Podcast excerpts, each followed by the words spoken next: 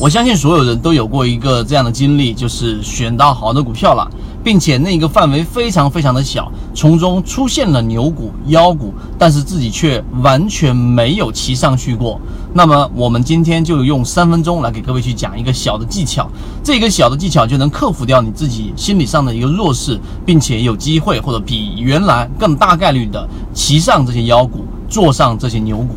首先，我们来说妖股，它一定有一个特点，它就是一定不不是在你的最密集的视野范围之内，然后突然之间启动。那为什么在自选板块当中，我们的圈子当中分享出来，然后一共才十九只个股，但是依旧有人把握不到呢？这其中就是有人心理上一个呃心理上的一个弱势，就是当你选中的个股当中出现一只牛股。或者牛股刚刚出现一个苗头，第一个板、第二个板的时候，你没有把握进去，你的心理上会让你去寻求更安全的类似的个股，于是你就会从你的自选板块当中，或者从你关注的范围当中去找到一只或者两只更加低位的没有启动的，然后我会买这样的个股，比较安全。这是人性当中畏惧风险、讨厌风险、厌恶风险的特点之一。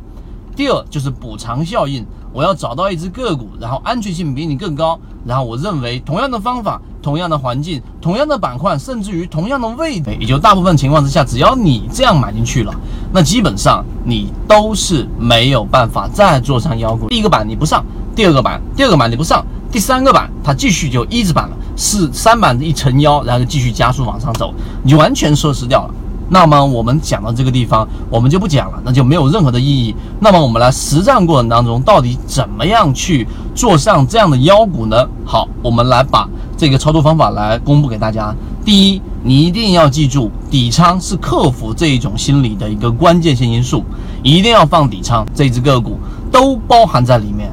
并且同期自选板块当中也有一只到两只也同步的涨停了。那么这种情况之下，当你看好一只个股，又属于中低位，又出现过超跌，从高位下来已经跌幅超过百分之五十的时候，第一个板你就要想办法先进去一个底仓。当然，这个第一个板如果说你没进去的时候，第二个板的时候，你就要看第二天的开盘价。第二天如果是高开两个点以上的，那么就非常值得你要做一个底仓了。有人说我会不会吃一个天地板？我会不会就出现一个比较大幅大的一个跌幅都没有关系。你哪怕只买一个二十分之一的仓位，甚至于十分之一的仓位，和你完全在局外在看这只个股是有天壤之别的。当你有了底仓之后，举个例子，第二板的时候，它出现了一个缩量的涨停板，这个时候就相当于是锁定筹码了。那么这个时候你就可以把仓位给加重。相反的，如果你没有建有这个底仓的情况之下，你几乎就等于错过这只个股了。因为二板之后的三板是最难进去的，也是最难有